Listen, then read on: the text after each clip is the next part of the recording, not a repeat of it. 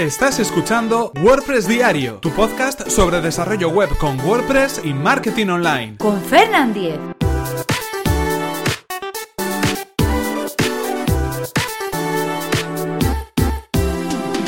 Lunes 26 de junio de 2017. ¿Cómo elegir el mejor hosting para WPO? Hola, ¿qué tal? Comenzamos con un nuevo episodio, comenzamos esta nueva semana de WordPress Diario donde íbamos a hablar acerca de hosting, vamos a hablar acerca de cómo elegir el mejor hosting para nuestro WPO, para mejorar el rendimiento de nuestro sitio web. Pero antes recordaros que este episodio está patrocinado por Web Empresa, servicio de alojamiento web especializado en WordPress. En Web Empresa disponen de servidores optimizados para que nuestro sitio web cargue a la mayor velocidad, actualizan sus reglas de seguridad especiales para WordPress a diario y además, si tienes tu web en otro proveedor, no hay ningún problema, puesto que el traslado del hosting es gratuito y sin cortes en el servicio. Así que si queréis conocer más sobre el servicio de hosting de Web Empresa, que además recomendamos desde aquí, tenéis toda la información en webempresa.com barra Fernan, así podrán saber que vais de mi parte y podréis conseguir un 20% de descuento en sus servicios.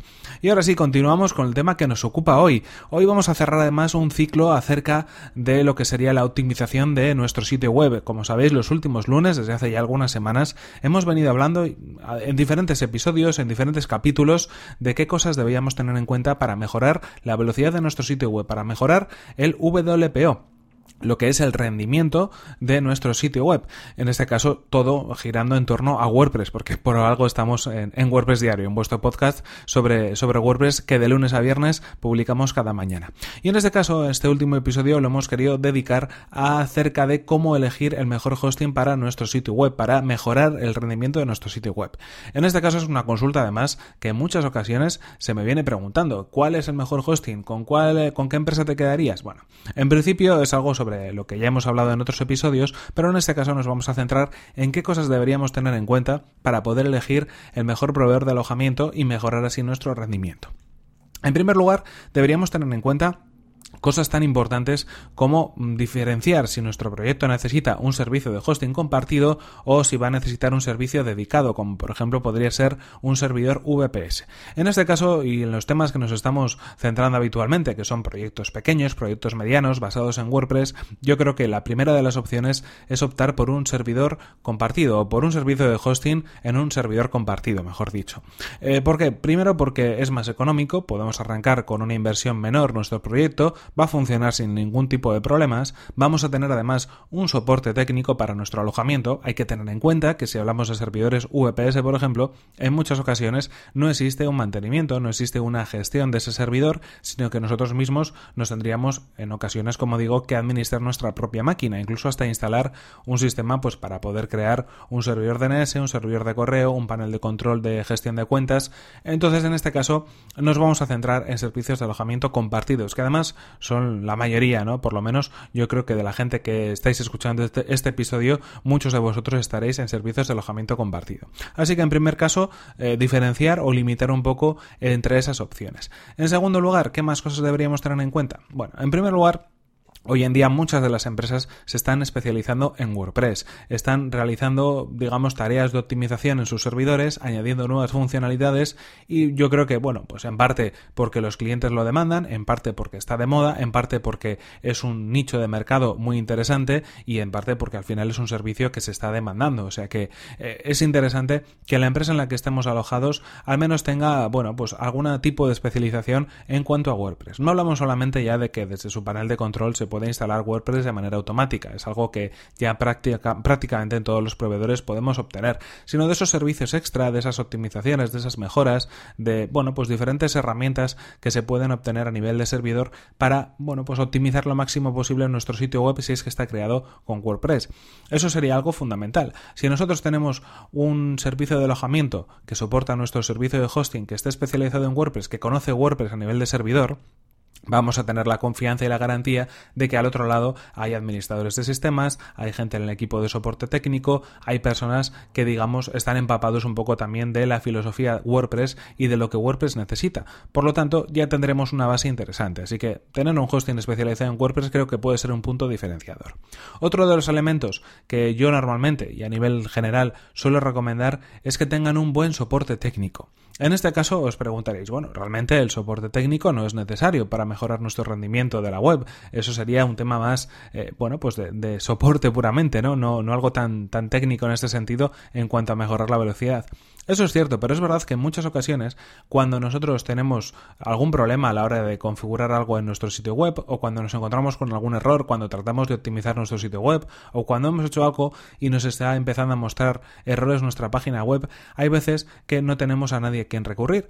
Y si nuestro proveedor de hosting da un soporte técnico, especializado en WordPress o no, pero de alguna manera un soporte técnico de calidad, vamos a tener la garantía de que no vamos a estar colgados, de que al menos van a invertir parte de su tiempo de soporte en poder indicarnos, guiarnos, ayudarnos para poder solucionar el problema que tenemos en nuestro sitio web. Un problema que probablemente pueda estar, bueno, pues causado por eh, alguna optimización, alguna implementación que hayamos hecho, por, por ejemplo, de un plugin mal configurado o de algún código en el htaccess que hemos añadido que no lo hemos puesto del todo bien. Si nos echan una mano en eso, nos van a poder indicar dónde está el problema y lo vamos a poder solucionar. Así que tener un soporte técnico, eh, digamos, de calidad es más que interesante. Aquí ya cada uno que elija como quiera su, su soporte. Hay gente que prefiere por email, hay gente que prefiere por chat, hay gente que prefiere por teléfono. Lo importante es que la respuesta sea rápida, sea ágil y sea una respuesta que nos convenza a la hora de elegir ese, ese alojamiento y a la hora de poder obtener esa información de parte de nuestro proveedor.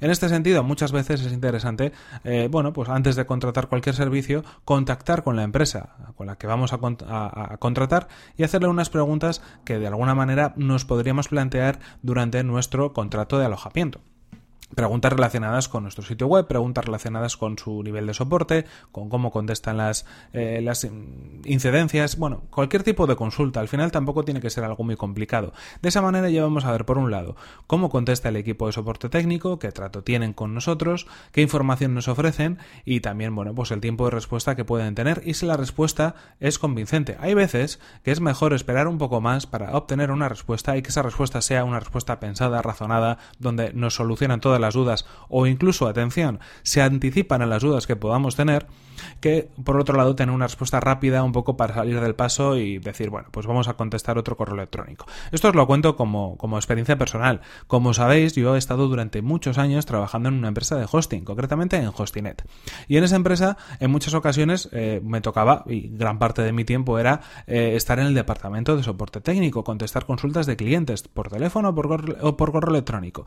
Y una de las cosas que nosotros tratábamos de hacer, todo el equipo, a la hora de contestar esas consultas, era de alguna manera eh, tratar de mm, solucionar todos los problemas que el cliente pudiera tener. No solo la consulta en concreto que nos está trasladando, sino lo que hay detrás de esa consulta, porque hay muchas veces que los clientes no son expertos ni tienen por qué serlo y nos realizan algunas preguntas que, bueno, pues igual están un poco cogidas con, pinzas, ¿no? De alguna manera, un poco no se sabe muy bien por dónde por dónde van los tiros. Hay que leer entre líneas, hay que saber lo que nos quieren decir y hay que anticiparse también a las posibles preguntas que pueden tener. Si nos está preguntando por un problema de optimización, les podemos solucionar la, papeleta o el problema o decirles dónde está el error, pero también les podemos indicar algunas recomendaciones que con nuestra experiencia podemos ofrecerles. Eso era algo que nosotros tratábamos de hacer porque además eso ayuda a, quitarse muchas preguntas de encima, ¿no? Porque sabes que ese cliente al final te va a preguntar eso por la experiencia que puedes tener con otros casos similares. En cualquier caso, en definitiva, sirva simplemente como ejemplo para que os podáis hacer una idea de lo que podéis esperar de un servicio de alojamiento, que es de alguna manera pues una pequeña implicación con el cliente y con el problema que en ese momento está teniendo. Hemos hablado, por lo tanto, de servicio de alojamiento compartido, hemos hablado de soporte. También tendríamos que hablar de precio. Eh, normalmente las empresas se sitúan en un rango de precios muy parecidos. Hay algunas que son excesivamente económicas y otras excesivamente caras. Yo personalmente huiría de esas empresas. Si son muy económicas, probablemente haya algo que no nos estén ofreciendo. Quizás algo de lo que realmente necesitamos para mejorar nuestro sitio web o para mejorar el rendimiento de nuestra web o cualquier otro tipo de elemento como el soporte o las características técnicas del, servidor, pues en ese sentido esté flaqueando un poco. Así que si es muy, muy, muy económico, hay que mirarlo un poco bien. Y si es muy caro, probablemente los precios estén por encima del mercado. Así que yo me situaría en una franja intermedia. Y dentro de esa franja intermedia, realmente da un poco igual. Al final, la diferencia puede ser 10, 15, 20, 30 euros al año, más o menos, dependiendo del plan que tengáis. En el fondo no es, no es, una diferencia tan importante. Así que realmente el precio es algo a tener en cuenta, pero creo que no tiene por qué ser algo definitivo. Más eh, cosas que tenemos que tener en cuenta. Bueno, pues es algo que seguramente ya, ya os suene y son los discos SSD. Los discos SSD implementados en un servidor o implementados simplemente en nuestro equipo, en el ordenador en el que estamos trabajando, nos permiten conseguir una mayor velocidad en la respuesta del servidor. Generalmente, y lo que se tiende a pensar en estos discos y lo que eh, podemos comprobar es que la lectura y escritura de datos en, el, en el disco del servidor es más rápida si es un disco SSD.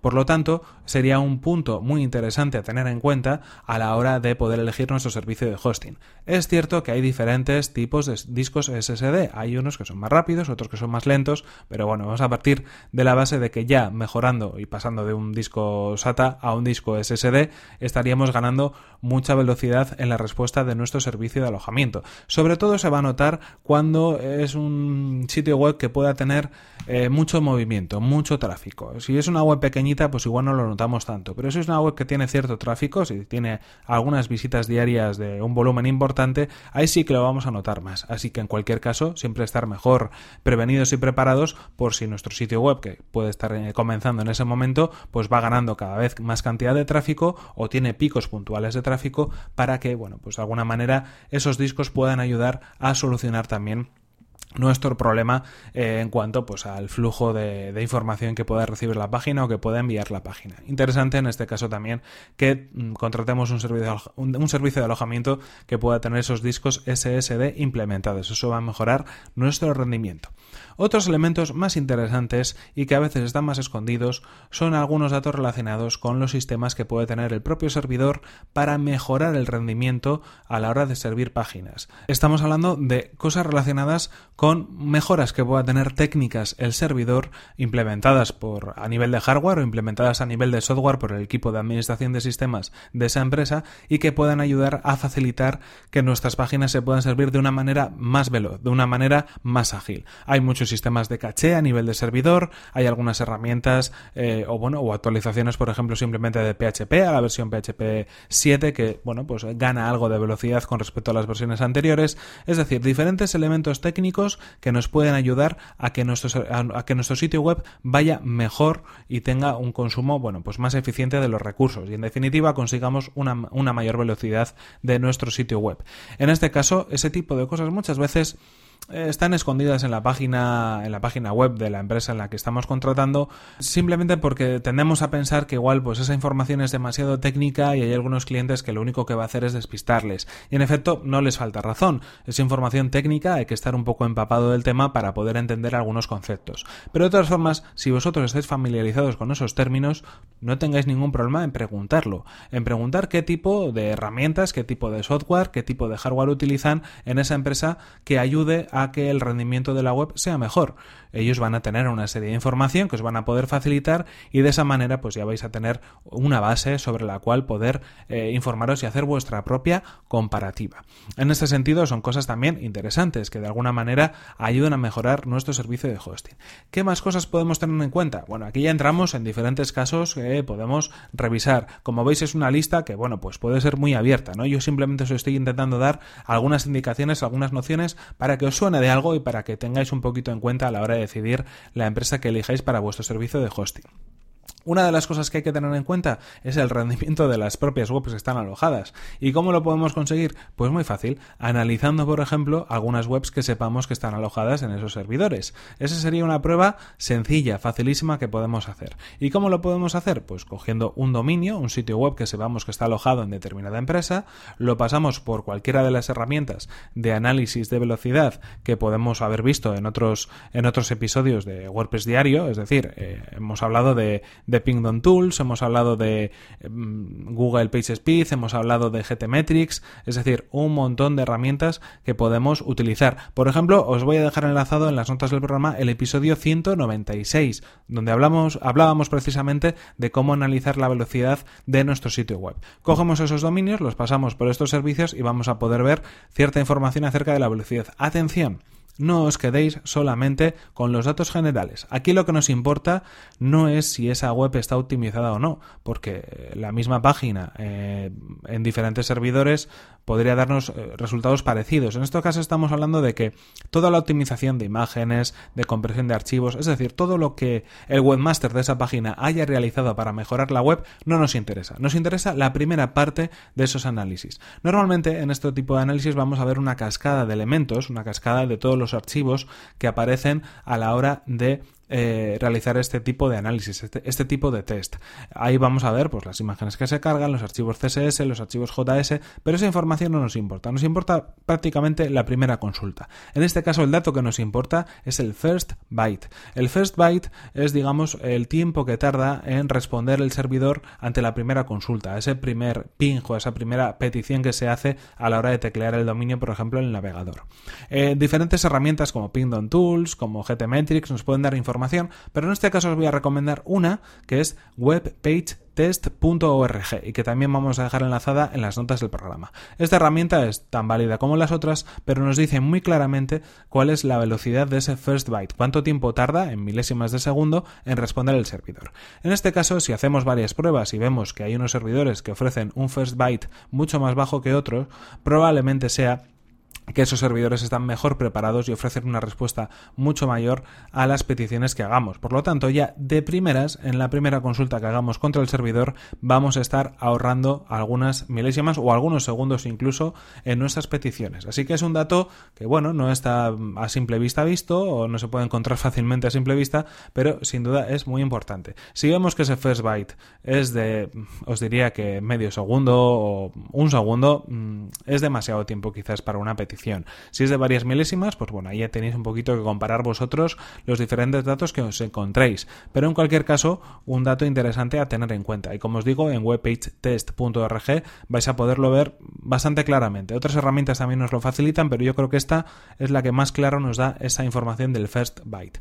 Lo mismo puede suceder con nuestro propio sitio web. Así sí que vamos a poder hacer una prueba objetiva. ¿Y cómo podemos hacerla? Bueno, muchos alojamientos nos ofrecen una prueba gratuita de sus servidores. Puedes eh, contratar un alojamiento o simplemente solicitar una demo o una prueba, subir tu página web y probarla durante algunos días, durante una semana, dos semanas, un mes y en ese caso poder trabajar realmente en ese alojamiento, poder trabajar in situ, incluso realizar consultas como cliente a, bueno, al equipo de soporte técnico y comprobar si vuestra web que habéis subido pues se comporta mejor en otros en unos proveedores o en otros. Esta sería ya la mejor de las pruebas, es decir, contratar un alojamiento en cada uno de los proveedores que queráis eh, o que estéis barajando en vuestra decisión, en vuestra comparativa, subir la página web y de alguna manera pues hacer esas comprobaciones con vuestra propia página para que veáis de manera objetiva e independiente cuál de los elementos os eh, facilita pues unos mejores resultados, ¿no? Una mejor valoración o en vuestros análisis cuál consigue lo que vosotros creéis que es más interesante. Ojo que aquí, como siempre decimos que no todo es la velocidad, también está pues los paneles de control que tengan esos proveedores, el soporte, técnico que ofrezcan, el precio, muchas otras cosas, ¿no? Pero bueno, aquí para hacer una prueba objetiva, yo creo que sería la mejor de las opciones. Es cierto que yo creo que prácticamente la mayor parte de, proveedores de alojamiento web, de proveedores de hosting, lo que nos ofrecen es, eh, bueno, a veces contratarlo y un periodo de devolución gratuita de 30 días, donde si no estamos conformes nos devuelven el dinero. Hay veces que es una prueba gratuita de 30 días sin, sin tener que abonar nada. Esto ya cada uno a su, a su cuenta y riesgo. Cada una de las formas es perfectamente válida, pero vamos a poder utilizar directamente y en vivo cada una de esas, eh, bueno, de esos servicios de hosting. En cualquier caso, diferentes opciones, diferentes elementos, diferentes cosas que podemos tener en cuenta a la hora de elegir el mejor proveedor. Yo personalmente siempre digo lo mismo, eh, contactar con ellos, hablar con ellos, llamarles o mandarles un email, ver cómo responden, preguntar un poco también por referencias. No os volváis locos, tampoco hace falta hacer un análisis de cirujano de cada uno de los alojamientos y ver una comparativa con una tabla de Excel, no, simplemente que tengáis unas buenas sensaciones, que veáis que os van a ayudar, que tienen un soporte bueno, que tienen un buen hardware, que se preocupan pues de implementar las mejoras que WordPress puede ir pidiendo pues en cada una de las actualizaciones, que están un poco al tanto, ¿no?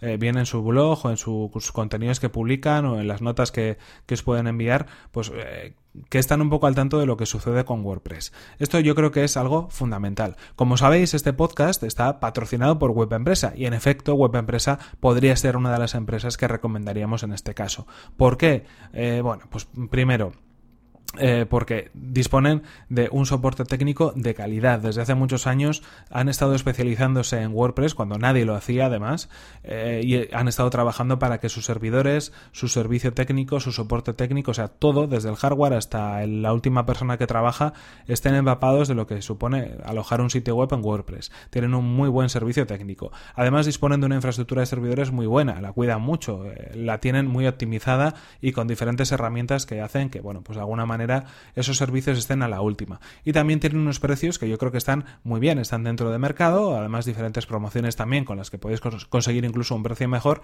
así que pues, pues sí, sería una de las empresas que recomendaría. En este caso, este episodio no lo he hecho por, para hablar de web empresa, ya sabéis que eh, patrocina en los últimos episodios de este podcast y bueno, como tal me parecía que venía bien también hablar de, de web empresa en este episodio, pero en cualquier caso, simplemente haced las pruebas que vosotros queráis, lo que hemos ido comentando, trastead, eh, lo que queráis, hablad con los proveedores, hacerles las consultas que queráis y bueno, pues espero que os haya ayudado esta información, esta serie de consejos que os hemos podido dar en el episodio de hoy para que elijáis el mejor hosting para vuestro WordPress y el mejor hosting para conseguir el mejor rendimiento y la mejor velocidad en vuestro sitio web. En cualquier caso, esto ha sido todo por hoy, aquí se nos acaba el tiempo y aquí terminamos este episodio número 241 de WordPress Diario. No sin antes recordaros, como no, que este episodio ha sido patrocinado por Web Empresa, servicio de alojamiento web especializado en WordPress. Disponen de servidores optimizados para que nuestro sitio web cargue a la mayor velocidad, reglas de seguridad para proteger nuestras instalaciones y soporte especializado en WordPress. Si queréis conocer más sobre su servicio, que además recomendamos desde aquí, tenéis toda la información en webempresa.com barra Fernan. Así podrán saber que vais de mi parte y podréis conseguir un 20% de descuento en sus servicios. Y recordad que si queréis poneros en contacto contacto conmigo lo podéis hacer a través de mi correo electrónico fernan.fernan.com.es o desde mi cuenta de Twitter, arroba Fernan. Muchas gracias por vuestras valoraciones de 5 estrellas en iTunes, por vuestros comentarios y me gusta en iVoox y por compartir los episodios de WordPress Diario en redes sociales. Ya sabéis que si os ha gustado este episodio, podéis compartirlo, podéis hacer con él lo que queráis, que yo creo que, bueno, pues eh, al menos hemos intentado que sea de utilidad para todos vosotros. Nos vemos en el siguiente episodio que será mañana mismo. Hasta la próxima. 22 minutos. O sea, hoy nos hemos, hemos pulverizado todos los récords. ¿eh? 22 minutos hablando de hosting. O sea, brutal.